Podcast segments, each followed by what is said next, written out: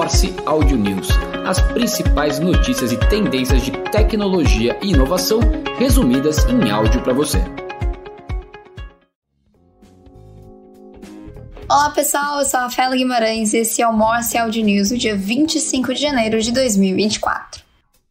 A Netflix teve o maior ganho de assinantes desde a pandemia. A empresa registrou um crescimento significativo ao adicionar 13,1 milhões de novos assinantes nos últimos três meses de 2023, marcando o melhor trimestre de crescimento desde o auge das assinaturas durante a pandemia. As vendas de assinaturas atingiram 8,83 bilhões de dólares, marcando uma recuperação após um desafiador ano de 2022. A plataforma atribui esse sucesso a iniciativas como a repressão ao compartilhamento de senhas, o lançamento de um plano com publicidade mais acessível e um forte portfólio de conteúdos as ações da Meta batem recorde e tornam Mark Zuckerberg o quinto mais rico do mundo.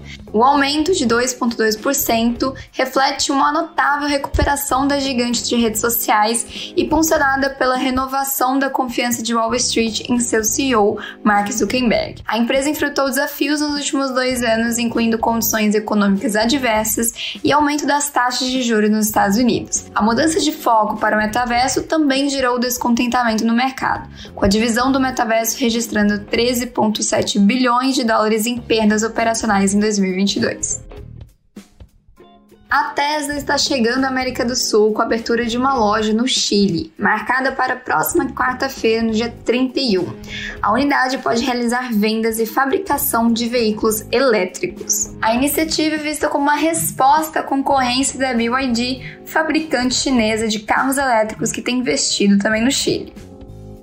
E falando em inteligência artificial, a nova política industrial do Brasil coloca a inteligência artificial em destaque no orçamento, com investimento de 170 milhões de reais para desenvolvimento de inteligência artificial na indústria. O plano inclui 11 chamadas públicas, sendo que 10 serão destinadas à subvenção econômica para empresas e um para recursos não reembolsáveis para instituições de ciência e tecnologia no setor de saúde.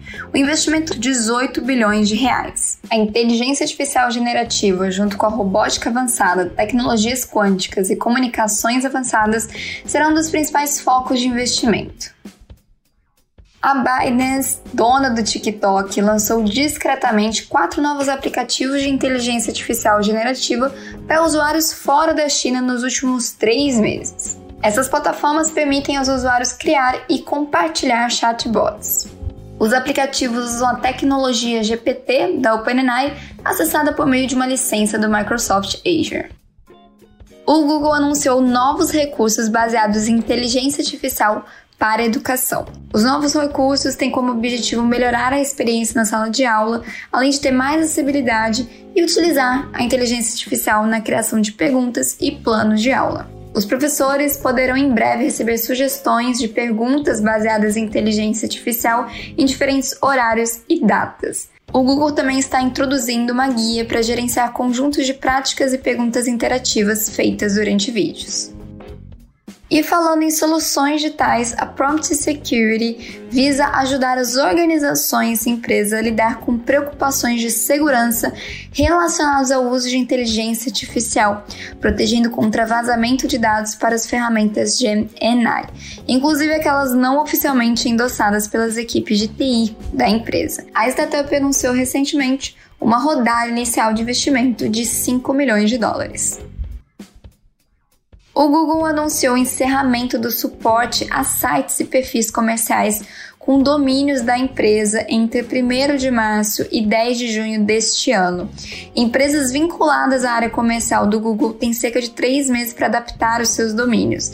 Os sites criados usando os perfis de empresas do Google serão desativados, resultando em mensagem de página não encontrada, por exemplo, para os clientes, a menos que uma nova página seja informada pela empresa afetada durante esse período.